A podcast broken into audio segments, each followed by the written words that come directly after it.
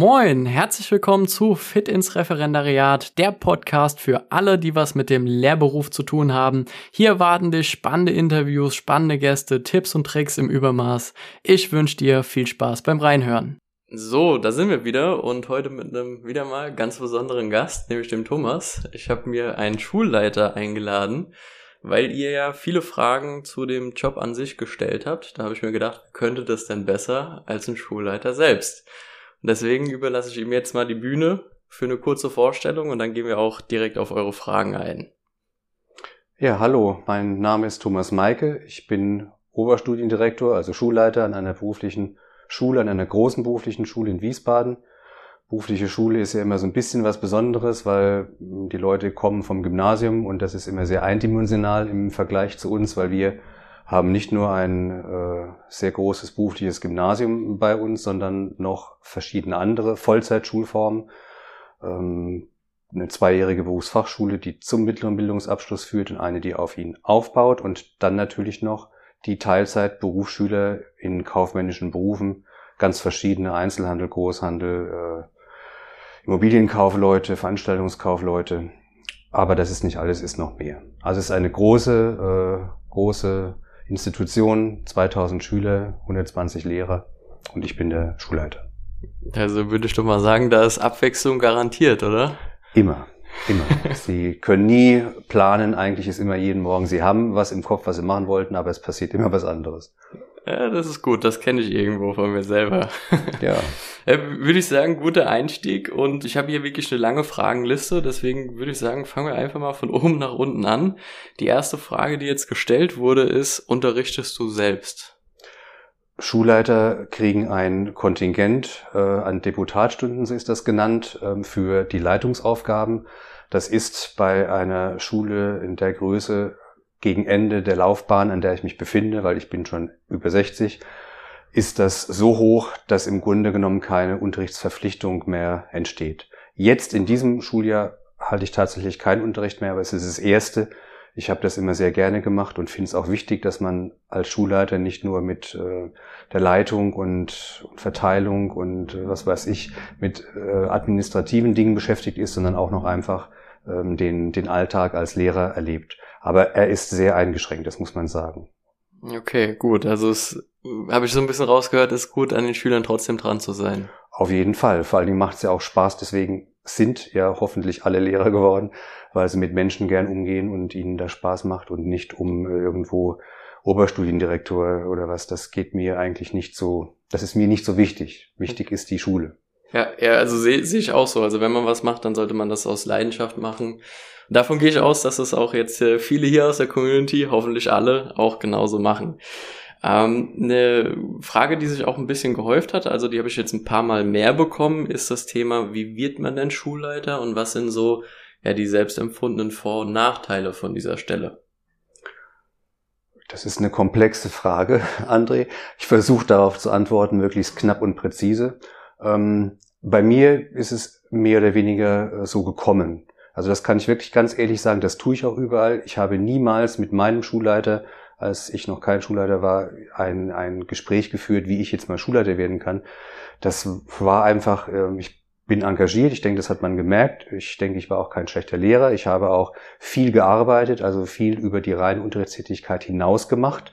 Das ist meiner Meinung nach Voraussetzung, dass man zeigt, man leitet auch äh, Fachkonferenzen und geht in Kommissionen oder wird mal abgeordnet. Und wenn sich sowas ergibt und dann im rechten Moment äh, die Stellen frei werden, dann kann man sich bewerben und hat dann auch eine Chance. Und das kam so, dann ging der eine, der andere und, und dann auf einmal wollte keiner mehr äh, Schulleiter werden oder stellvertretender Schulleiter. Dann habe ich gesagt, gut, obwohl ich selber erst ein Jahr lang Abteilungsleiter war, dann, dann mache ich das, wenn ihr mir dabei helft. Dann haben wir das so entschieden, dass ich das dann mache. Und dann ging der Schulleiter und auf einmal war ich Schulleiter. Das ist die eine Möglichkeit. Die andere ist die, ich habe schon von Leuten gehört, die in den Schuldienst kommen und sagen, ich will Schulleiter werden. Das war nicht mein Weg, ist auch nicht mein Weg. Ähm, dann muss man gezielt darauf hinarbeiten, versuchen, äh, Seilschaften zu knüpfen oder vielleicht auch Schulleiterposten sind politische Posten, die werden vom Ministerium entschieden, nicht von der Schulaufsicht äh, unterer Behörde Das sind auch äh, politische Entscheidungen manchmal. Ich bin in keiner Partei, war ich auch nie und das geht auch, aber das gibt eben auch andere Wege. Okay, also viele Wege führen nach Rom, auch viele bei Wege führen nach Rom, ja. Okay, gut. Jetzt noch so der, der zweite Teil, es war jetzt so eine verknüpfte Frage. Wo siehst du da die Vorteile oder Nachteile jetzt von deiner Stelle? Ganz ehrlich, Ja. immer gut. Also die, die Vorteile sind, dass es einfach Spaß macht. Gerade jetzt in den Pandemiezeiten es ist es ist ein Wahnsinn im Moment, was auf die Schulen da einprasselt, gerade auf so eine berufliche Schule in der Vielfalt. Und das wird auch im Ministerium oft nicht so gesehen. Die sehen die Gymnasien und die Gesamtschulen und die Berufsschulen äh, haben so ein bisschen ähm, nicht den Status, der ihnen meiner Meinung nach gehört. Das, das wird, geht dann oft unter. Wir haben, wir haben einen Wahnsinnsaufwand zu betreiben und das von 0 auf, auf 100. Spaß machen tut es, dass ich in einem Kollegium groß geworden bin und das auch mit geformt habe, denke ich, weil ich ja auch für die Einstellung mit zuständig bin. Und ich kann sagen, wir haben ein Bombenkollegium, die, die das wirklich im Moment meistert und die gehen alle an ihre Grenze. Mhm. Das macht Spaß, wenn man sieht, das klappt und das klappt nicht, ähm, weil wir vom Land oder vom Schulträger so optimal unterstützt werden, dass wir nur noch ähm, einfach ausführen müssen, sondern das klappt, weil die Leute so eine hohe Motivation haben, dass sie selbst äh, unter höchstem Druck dann sich noch in Moodle einarbeiten oder die nicht funktionierenden ähm, digitalen Möglichkeiten, die laut Auskunft vom Ministerium hier alle schon längst zur Verfügung stehen, aber bei weitem es nicht tun, sich die aneignen, von zu Hause aus arbeiten, eigene Laptops anschaffen. Und wenn man dann sieht, dass das so klappt, dann freue ich mich und denke, da habe ich was zu beigetragen. Nachteil ist, dass man, ähm, dass man eigentlich immer äh, relativ alleine steht und die Verantwortung hat. Mhm. Und ich kann das auch sagen, ich rede auch viel mit meinen Kolleginnen und Kollegen. Als Schulleitern ist es ein sehr anstrengender, aufreibender Job. Ähm, sie müssen gut Zeit mitbringen und sehr belastbar sein und wenig Schlaf brauchen. Weil sie schlafen auch einfach manchmal schlecht, weil wenn sie nicht genau wissen, wo sie jetzt die drei Lehrer herkriegen sollen, kurz vor den Sommerferien, damit der Unterricht nach den Sommerferien abgedeckt ist und alle anderen erstmal weg sind, dann haben sie ein Problem. Okay, gut. Also äh, hat ja quasi schon in eine der nächsten Fragen übergeleitet. Also wie ist so das Thema Zeitmanagement oder generell, was kann man da an Zeit veranschlagen? Hört sich ja jetzt doch schon sehr arbeitsintensiv an, würde ich mal sagen. Ist kein Job zum Ausruhen, oder? Nein, wahr, wahrhaftig nicht. Also wer das denkt, der sollte, das ist eh die ganz falsche Entscheidung, wenn jemand Lehrer wird, weil er meint, ähm, das wird immer ja noch so gesagt, der Lehrerberuf hat ja den, die Leute gehen dann nachmittags auf den Tennisplatz, äh, das ist nicht wahr. Also wenn ich mal nachmittags irgendwo ähm, mit meinen Kindern auf dem Spielplatz war, als die noch kleiner waren, dann habe ich eben in der Nachtschicht die Arbeiten korrigiert. Diese Möglichkeiten haben sie halt. Das Zeitmanagement, das fand, das finde ich äh, einen enormen Vorteil, nicht nur für das weibliche Geschlecht, Mhm. auch für die Männer. Wir haben immer mehr Männer, die jetzt auch ähm, Elternzeit nehmen, wenigstens Mhm. zwei Monate. Das ist für uns ein Wahnsinnsauftrieb, wie man das dann regeln soll mitten im Schuljahr, weil das hängt immer vom Geburtstermin ab, sind die auf einmal zwei Monate weg. Aber ich finde Kinder was Tolles und wir an der Schule fördern das auch. Wir setzen das dann um. Ist anstrengend, aber das, das klappt. Dafür ist der Beruf, der Lehrerberuf toll. Also, dass man, dass man dann auch mal eine Zeit sich mehr um seine Kinder kümmern kann oder sagen kann, man geht ein bisschen mit den Stunden runter oder hinterher zum Wiedereinstieg. Und als Schulleiter haben Sie auch Möglichkeiten. Äh, Wie gesagt, Sie können sich die Zeit manchmal einteilen. Ich muss nicht morgens um 8 Uhr ähm, da sein oder um 7.30 Uhr, wann immer der Unterricht anfängt. Ich kann auch mal sagen, ich komme eine halbe Stunde später. Sie haben Mhm. aber die, die Zeit, der Zeitaufwand, der bleibt. Es ist egal, wann Sie es machen. Okay, gut. Oder eben am Wochenende. Äh, Finde ich, ist ein gutes Signal, äh, auch an alle die, die sagen, okay, Familienplanung steht in meinem Fokus für die nächsten Jahre. Ich glaube, das ist schön, sowas zu hören. Ja. Das auf jeden Fall. Jetzt ist es, haben wir ja gesagt, sehr, sehr zeitintensiv, doch, und es besteht nicht nur aus Ferien haben und äh, nach der sechsten Stunde nach Hause gehen und fertig sein. Eine, eine lustige Frage, wie ich fand, äh, wie viel Kaffee muss man denn trinken, um das zu schaffen? Viel. Viel. Viel Kaffee. Das, das ist so, das stimmt. Okay, gut. Also kommt nicht von irgendwo. Nein, Okay. das Gerücht stimmt. Jetzt haben wir davor eine, eine Sache, hast du ganz kurz angesprochen. Logischerweise bist du auch für die, für die Einstellung verantwortlich. Wie läuft so ein Einstellungsgespräch ab? Was für Fragen stellst du da so oder worauf kommt es dir an? also da will ich erst noch mal kurz was berichtigen für die Einstellung. Ich, ich bin bei der Personalauswahl natürlich federführend oder mit beteiligt. Äh, ich kann aber, ich kann keine Verträge schließen. Ich kann, das macht das, das Land. Mhm. Ähm, wir können nur Bedarf anmelden.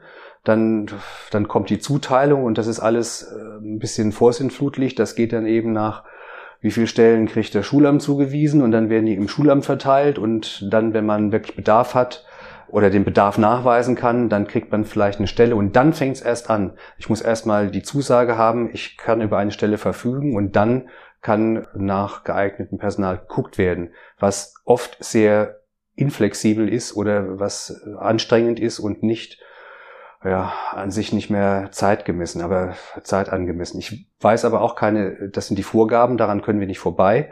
Mhm. Wenn ich eine Stelle zugesprochen bekommen habe, dann kann ich entweder auf die Liste gehen, auf die Landesliste, wo Bewerber draufstehen und kann einen nach der Rangliste anfordern. Dann gebe ich eine Fächerkombination an und kriege den ersten, der auf der Rangliste steht. Mhm. Das ist äh, gewagt, weil man ja äh, gar nicht weiß genau, wer das ist. Ja, und wenn ich den, wenn ich diese Stelle so anfordere, dann, dann muss ich im Prinzip den nehmen, der dann äh, als erster gefragt wird, weil er oben steht. Das ist das Ranglistenverfahren. Mhm. Also wenn ich dann einen Bedarf habe, dann wäre es gut, wenn ich einen Kandidaten auch noch habe, dann kann ich dem sagen, bewirb dich so. Es gibt nur genau, zielgenau das Schulamt an, dass du nicht woanders abgegriffen werden kannst. Aber dann muss er gute Noten haben, sonst steht er nicht vorne. Mhm. Das ist dann, das ist so ein, das ist ein komisches Spiel. Andere Möglichkeit ist, man kann stellenbezogen, ähm, schulbezogen eine Ausschreibung äh, veranstalten. Dann wird das veröffentlicht und dann kann sich jeder darauf bewerben, der Bedingungen erfüllt der die Bedingungen erfüllt. Das ist aber auch nicht, das heißt auch nicht, dass dann der Schulleiter frei Schnauze sich einen aussuchen kann, sondern da gibt es dann Vorgaben, Auswahlkriterien, die man beachten muss und das muss ich dann auch äh, dem der oberen Behörde gegenüber nachweisen, dass ich ordnungsgemäß ausgewählt okay. habe. Aber das ist eine mögliche Einschränkung. Also mhm. da kann man dann schon mal gucken, da muss man dann halt so ausschreiben, wobei diese Ausschreibungen auch vorgegeben sind. Ich kann nicht sagen, der muss blond sein oder der muss, äh, sondern ja. das darf niemanden diskriminieren, das darf niemanden ausschließen. Aber da hat man ein bisschen Möglichkeiten, Einfluss zu nehmen. Okay, gut. So vom Raushören würde ich sagen, die zweite Variante finde ich für dich persönlich irgendwie besser. Ist das auch so oder sagst du, du hast da keine Präferenz, weil du das Ich habe vom Verfahren keine Präferenz. Ich möchte einfach Kolleginnen oder Kollegen haben, die den, bei denen ich das Gefühl habe, mhm. sie wollen, sie wollen gern unterrichten, sie können mit Menschen umgehen, sie äh, genießen es. Also ein bisschen ist das wirklich so, auch schauspielerische Fähigkeiten muss man haben, vor Leuten zu stehen, mit den Menschen zu agieren. Ja. Das ist das Allerwichtigste. Und wie ich die kriege, ist mir egal. Am liebsten, mir persönlich ist am liebsten, wenn ich ähm, Referendare, die an der Schule waren und die man dann ja auch beobachtet hat, verfolgt hat, mit die Entwicklung äh, gesehen hat, wenn ich die an der Schule halten kann, was auch in der Regel eine gute Möglichkeit darstellt. Also da gibt es dann, wenn die frisch den Abschluss machen, dann ist das ähm, eine gute Möglichkeit, die dann auch an der Schule, wenn ich eine Stelle bekomme, die dann auch an der Schule zu halten. Okay, gut. Ja, da hatten wir drüber gesprochen, so das Thema Entertainer sein ist dann ist dann wichtig, ne?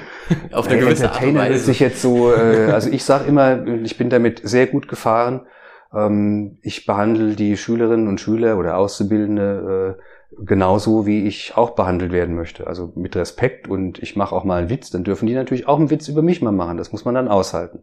Wenn man das nicht aushält, dann ist das äh, fatal. Also das wäre mir ganz wichtig, da achte ich auch sehr drauf. Also Schüler sind Persönlichkeiten und wir sind ja nicht nur dafür, dazu da, irgendwie Wissen einzutrichtern, die sollen ja auch, ähm, wir sollen ja auch äh, laut unserem Bildungsauftrag die Persönlichkeit entwickeln, zu mündigen Staatsbürgern heranziehen und dazu gehört mehr als nur ähm, irgendwie Kalkulationen äh, berechnen oder oder Daten auswendig lernen. Finde ich gut, finde ich gut, auf jeden Fall. Gut, so langsam lehrt sich auch die Liste, um ehrlich zu sein. Ich habe jetzt aber noch ja ein, zwei Punkte, die finde ich persönlich wirklich noch auch selbst interessant. Das eine ist, wie delegiert man oder wie viel von den Aufgaben, die du selbst bekommst, delegierst du weiter? Und ja, die andere Frage ist dann, wie man mit der ganzen Verantwortung auch umgeht. Also ob es da Tipps gibt, dass man damit irgendwie besser klarkommt oder sich selber besser organisieren kann.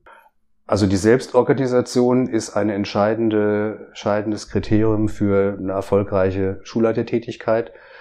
Ich muss gestehen, dass ich da ein bisschen Schwierigkeiten habe. Ich glaube, ich mache immer noch relativ viel oder nehme viel mit, zumindest ähm, geistig und arbeite dann daran. Aber das wäre eine ganz wichtige Voraussetzung, dass man, dass man da schaut, sich die Abläufe ähm, vor Augen hält, was äh, kommt, wie man das regelt, wann man was macht. Trotzdem, was ich vorhin zu Anfang gesagt habe, es kommt meistens anders, als man denkt. Das mhm. ist ja auch das Schöne und das wäre mir auch ganz wichtig. Sie können, also schlechte Schulleiter aus meiner Sicht sind die, an die man gar nicht rankommt. Also sowohl Schüler müssen mich erreichen können, kurzfristig und Lehrer und Kollegen und Kolleginnen sowieso, wenn irgendwas ist und die wollen was, dann kommen die und die Tür muss eigentlich auf sein und da dürfen nicht fünf Vorzimmer dazwischen liegen und dann ist das mit der mit der Organisation einfach schon wieder schwierig, weil ich habe mir äh, habe es dann so gemacht, dass ich viele Personalsachen, wo sie wirklich einen Bericht schreiben müssen, das dann mit nach Hause nehme oder am Wochenende mal mache, weil in der Schule ist das schwierig. Mhm. Okay, gut, also geht quasi die, die Nähe zu, zum Personal und auch zu den Schülern vor, vor den eigenen anderen Aus Aufgaben. Meinem Verständnis nach, ja. Sonst funktioniert das nicht so, dass die, dass die Lehrkräfte dann auch eigentlich über ihr normales Maß hinaus arbeiten. Dann, die erwarten von mir viel oder von der Schulleitung viel. Und wenn sie sehen, dass die Schulleitung sich kümmert, dann wird, dann machen sie eben auch alles, was irgendwie möglich ist, um den Schulbetrieb in diesen Zeiten aufrechtzuerhalten. Das ist eine gute Grundlage. Finde ich persönlich eine starke Meinung, die du vertrittst. Äh, ich würde auch ganz gerne, weil mir langsam dann doch die Fragen ausgehen.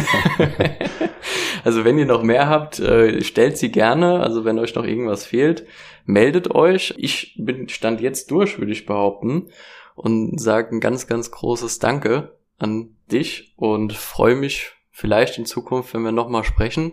Kein Problem. Wenn noch Fragen auftauchen, dann rufst mich an, dann komme ich wieder vorbei. Alles klar, das ist perfekt. Also ich sag danke und bis Gerne. zum nächsten Mal. Ciao, ciao. Ja. Tschüss, André. Tschüss.